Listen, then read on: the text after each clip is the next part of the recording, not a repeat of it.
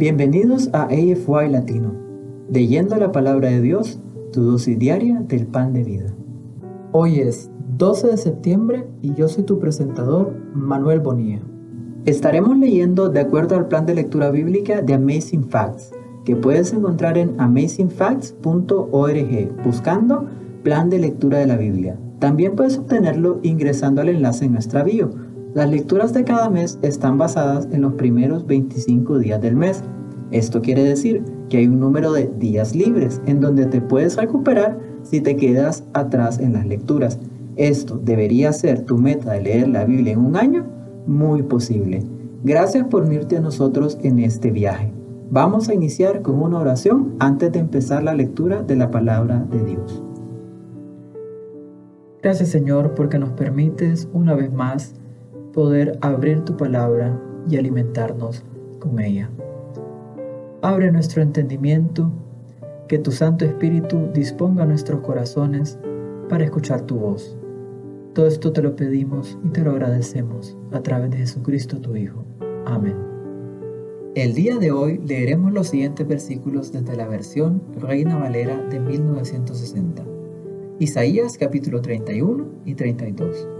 Proverbios capítulo 24 versículos 1 al 22. Lucas capítulo 22 versículos 54 al 62. Y Hebreos capítulo 7 versículos 11 al 28. Entonces amigos, comencemos. Isaías capítulo 31.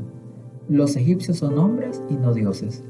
Hay de los que descienden a Egipto por ayuda y confían en caballos y su esperanza ponen en carros porque son muchos y en jinetes, porque son valientes, y no miran al Santo de Israel, ni buscan a Jehová, pero él también es sabio, y traerá el mal, y no retirará sus palabras. Se levantará pues contra la casa de los malignos, y contra el auxilio de los que hacen iniquidad. Y los egipcios, hombres son, y no Dios, y sus caballos carne, y no espíritu. De manera que al extender Jehová su mano, caerá el ayudador y caerá el ayudado, y todos ellos desfallecerán a una. Porque Jehová me dijo a mí de esta manera, como el león y el cachorro de león ruge sobre la presa, y si se reúne cuadrilla de pastores contra él, no lo espantarán sus voces, ni se acobardará por el tropel de ellos, así Jehová de los ejércitos descenderá a pelear sobre el monte de Sión y sobre su collado. Como las aves que vuelan, así amparará Jehová de los ejércitos a Jerusalén, amparando, librando, preservando y salvando.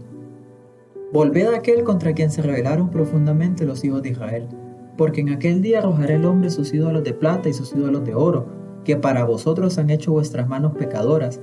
Entonces caerá Siria por espada no de varón, y la consumirá espada no de hombre, y huirá de la presencia de la espada, y sus jóvenes serán atribulados, y de miedo pasará su fortaleza, y sus príncipes con pavor dejarán sus banderas, dice Jehová, cuyo fuego es tensión y su horno en Jerusalén.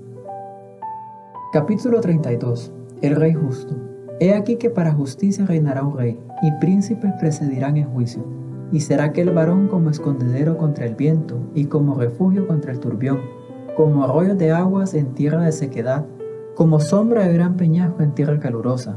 No se ofuscarán entonces los ojos de los que ven, y los oídos de los oyentes oirán atentos. El corazón de los necios se entenderá para saber, y la lengua de los tartamudos hablará rápida y claramente. El ruin nunca más será llamado generoso, ni el tramposo será llamado espléndido, porque el ruin hablará ruindades, y su corazón fabricará iniquidad, para cometer impiedad y para hablar escarnio contra Jehová, dejando vacía el alma hambrienta y quitando la bebida al sediento. Las armas del tramposo son malas, trama intrigas inicuas para enredar a los simples con palabras mentirosas y para hablar en juicio contra el pobre, pero el generoso pensará generosidades, y por generosidades será exaltado. Advertencia a las mujeres de Jerusalén. Mujeres indolentes, levantaos, oíd mi voz, hijas confiadas, escuchad mi razón. De aquí a algo más de un año tendréis espanto, o oh confiadas, porque la vendimia faltará y la cosecha no vendrá. Temblad, oh indolentes, turbaos, oh confiadas, despojaos, desnudaos, ceñid los lomos con silicio, Golpeándose el pecho lamentarán por los campos deleitosos, por la vid fértil. Sobre la tierra de mi pueblo subirán espinos y cardos, y aún sobre todas las casas en que hay alegría en la ciudad de alegría. porque los palacios quedarán desiertos, la multitud de la ciudad cesará, las torres y fortalezas se volverán cuevas para siempre, donde descansen asnos monteses y ganados hagan majada, hasta que sobre nosotros se ha derramado el espíritu de lo alto, y el desierto se convierte en campo fértil, y el campo fértil sea estimado por bosque. Y habitará el juicio en el desierto, y en el campo fértil morará la justicia. Y el efecto de la justicia será paz, y la labor de la justicia reposo y seguridad para siempre. Y mi pueblo habitará en morada de paz, en habitaciones seguras y en recreo de reposo. Y cuando caiga granizo, caerá en los montes, y la ciudad será del todo abatida. Dichosos vosotros los que sembráis junto a todas las aguas y dejáis libres al buey y al asno. Ahora leeremos Proverbios capítulo 24 versículos 1 al 22. No tengas envidia de los hombres malos, ni desees estar con ellos, porque su corazón piensa en robar e iniquidad hablan sus labios. Con sabiduría se edifica la casa, y con prudencia se afirma, y con ciencia se llenan las cámaras de todo bien preciado y agradable. El hombre sabio es fuerte, y de pujante vigor el hombre docto, porque con ingenio harás la guerra, y en la multitud de consejeros está la victoria. Alta está para el insensato la sabiduría, en la puerta no abrirá él su boca. Al que piensa hacer el mal, le llamarán hombre de malos pensamientos. El pensamiento del necio es pecado, y abominación a los hombres el escarnecedor. Si fueres flojo en el día de trabajo, tu fuerza será reducida Libra a los que son llevados a la muerte, salva a los que están en peligro de muerte, porque si dijeres, ciertamente no lo supimos, ¿acaso no lo entenderá el que pesa los corazones? El que mira por tu alma, él lo conocerá, y dará al hombre según sus obras. Come, hijo mío, de la miel porque es buena, y el panal es dulce a tu paladar. Así será tu alma el conocimiento de la sabiduría. Si la hallares tendrás recompensa, y al fin tu esperanza no será cortada. Oh impío, no aceches la tienda del justo, no saquees su cámara, porque siete veces cae el justo y vuelve a levantarse, mas los impíos caerán en el mal. Cuando cayere tu enemigo, no te regocijes, y cuando tropezare, no se alegre tu corazón, no sea que Jehová lo mire y le desagrade, y aparte de sobre él su enojo. No te entremetas con los malignos, ni tengas envidia de los impíos, porque para el malo no habrá buen fin, y la lámpara de los impíos será apagada. Teme a Jehová, hijo mío, y al rey, no te entremetas con los veleidosos, porque su quebrantamiento vendrá de repente, y el quebrantamiento de ambos, ¿quién lo comprende? Ahora leeremos Lucas capítulo 22 versículos 54 al 62. Pedro niega a Jesús, y prendiéndole le llevaron y le condujeron a casa del sumo sacerdote, y Pedro le seguía de lejos. Y habiendo ellos encendido fuego en medio del patio, se sentaron alrededor, y Pedro se sentó también entre ellos. Pero una criada al verle sentado al fuego se fijó en él, y dijo, también éste estaba con él, pero él lo negó, diciendo, Mujer, no lo conozco. Un poco después, viéndole otro, dijo, Tú también eres de ellos. Y Pedro dijo, Hombre, no lo soy. Como una hora después, otro afirmaba diciendo, verdaderamente también éste estaba con él, porque es Galileo. Y Pedro dijo, hombre, no sé lo que dices. Y enseguida, mientras él todavía hablaba, el gallo cantó. Entonces, vuelto el Señor, miró a Pedro, y Pedro se acordó de las palabras del Señor que le había dicho, antes que el gallo cante, me negarás tres veces. Y Pedro, saliendo fuera, lloró amargamente. Ahora leeremos Hebreos capítulo 7, versículos 11 al 28. Si pues la perfección fuera por el sacerdocio levítico, porque bajo él recibió el pueblo la ley, ¿qué necesidad habría aún de que se levantase otro sacerdote según el orden de Melquisedec y que no fuese llamado según el orden de Aarón? Porque cambiado el sacerdocio, necesario es que haya también cambio de ley. Y aquel de quien se dice esto es de otra tribu, de la cual nadie sirvió al altar, porque manifiesto es que nuestro Señor vino de la tribu de Judá, de la cual nada habló Moisés tocante al sacerdocio.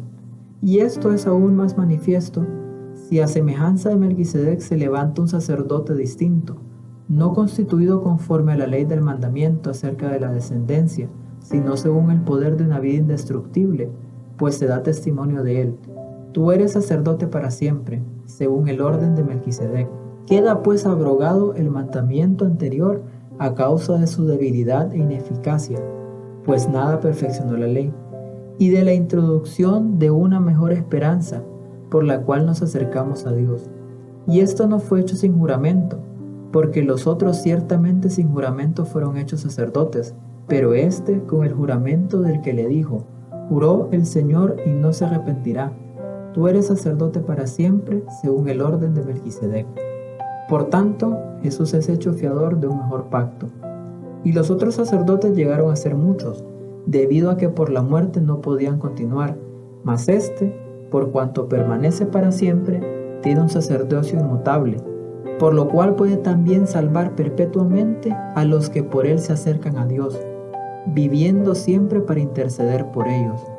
Porque tal sumo sacerdote nos convenía, santo, inocente, sin mancha, apartado de los pecadores y hecho más sublime que los cielos, que no tiene necesidad cada día, como aquellos sumos sacerdotes, de ofrecer primero sacrificios por sus propios pecados y luego por los del pueblo, porque esto lo hizo una vez para siempre, ofreciéndose a sí mismo, porque la ley constituye sumos sacerdotes a débiles hombres, pero la palabra del juramento, posterior a la ley, al Hijo, hecho perfecto para siempre. Aquí concluye nuestra lectura de la palabra de Dios para este día.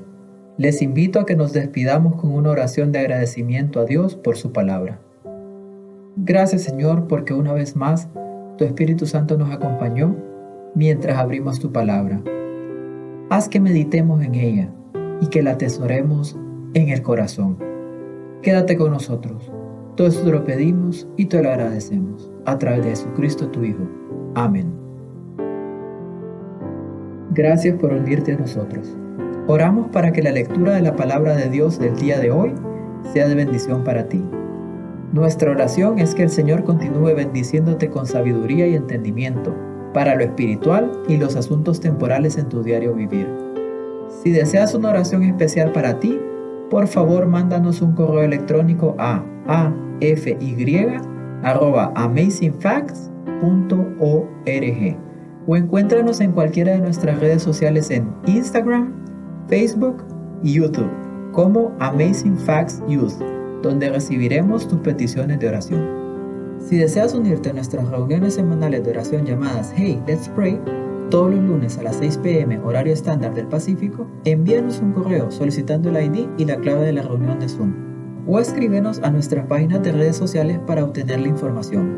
Una vez más, Gracias por unirte a nosotros. Para despedirnos, disfruta de la siguiente música para que continúes reflexionando en la palabra de Dios de hoy. Esperamos conectarnos nuevamente mañana aquí en AFY Latino, leyendo la palabra de Dios, tu dosis diaria del pan de vida. Este es su presentador, Manuel Bonilla, de Honduras. Me despido hasta mañana. Y recuerda, eres extraordinario y eres un tesoro. Adiós por ahora.